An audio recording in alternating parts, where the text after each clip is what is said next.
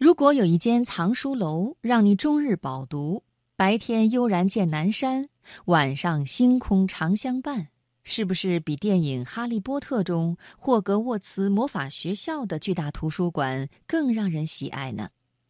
何况这间藏书楼的建成是源于爱。商人李光友因为女儿爱看书，为了更好的陪伴女儿成长。他斥巨资在山间打造了一间哈利波特式的图书馆。今天晚上的读人物，我们就一起来听一听李光友和女儿的故事。有爱的图书馆建在山林间，作者浦东。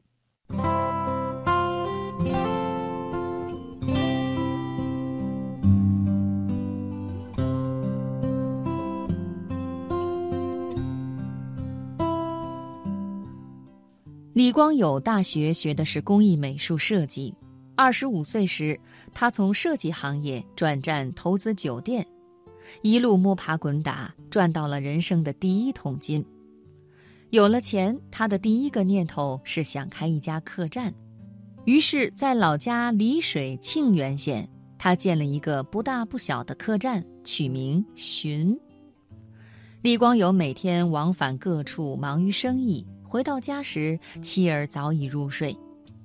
有一天，女儿同他聊天，他才发现自己错过了许多女儿成长的瞬间。总是缺席家长会的李光友出于愧疚，常常塞给女儿零花钱，但无暇关心她把零花钱用在哪里。一个春天的傍晚，他疲惫地从漫长的生意应酬中回到家，推开女儿房间的门。柔和灯光下，看着房内书柜里摆放着满满的书，他这才发现，平日里给女儿的那些零花钱都被女儿拿去买书了。他想，也许女儿想用读书来代替爸爸的陪伴。女儿从小乖巧懂事，从不向李光友讨要什么。他难得回家，女儿也只是希望他能够陪自己去图书馆看书。从此以后，李光友推掉了许多应酬，把更多的时间留给女儿，一起看书、聊天、旅行。也就是从那之后，他想送一件礼物给已经长大的女儿，来弥补自己满怀的爱，同时也开始一段属于自己和女儿的新生活。女儿这么爱看书，就给她建造一个图书馆吧，搜罗世间的好书。看遍世间的风景。李光友用钢笔为图书馆绘制了草图，请画家朋友帮他润色，勾勒出了心中的理想桃源。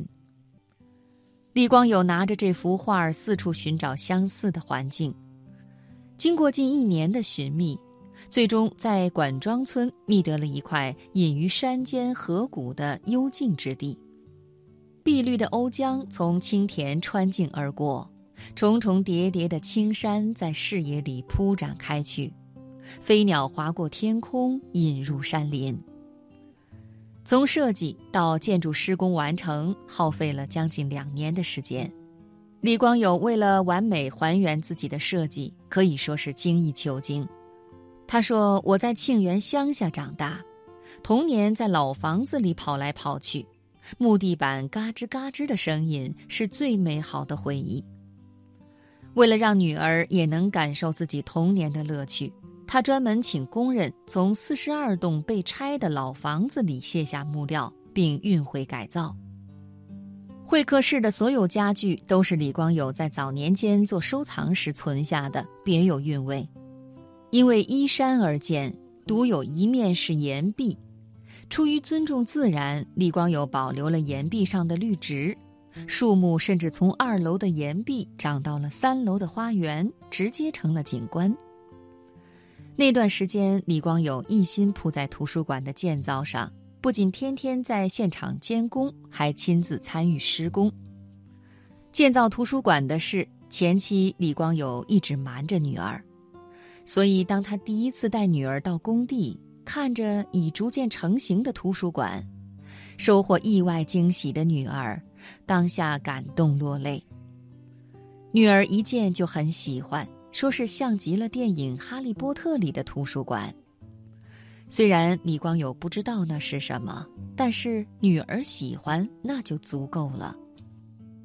李光友给这座图书馆取名为“坐望阁”。他说：“现在我总感慨自己书读得太少，可惜当年没人告诉我这些道理。”他对女儿说：“孩子，祝愿你从小就多看书，懂得很多道理。”坐望阁建成后，每个周末，李光友都会陪伴女儿前来看书学习。女儿也常常会带着小伙伴们来分享这处世外桃源。随着网络将坐望阁的消息传播，这里被越来越多的人知晓。因为初衷只是自用，李光友只设计了两个房间。异地书友来了才发现没有地方住，都觉得有些遗憾。大家希望李光友能够提供住宿，让爱书人可以在这里住上几天，享受惬意的阅读空间。李光友没想到自己的书阁会影响这么多人，这种成就感无法用语言来形容。他说：“这里从建成的那一刻起就不再属于我，而是属于所有喜欢并且向往这种生活方式的人们。”于是，经过三十天众筹近三百万元之后，坐望阁对面建起一栋民宿，以二十四节气命名的房间内保留了部分青砖土墙，风格自然简约。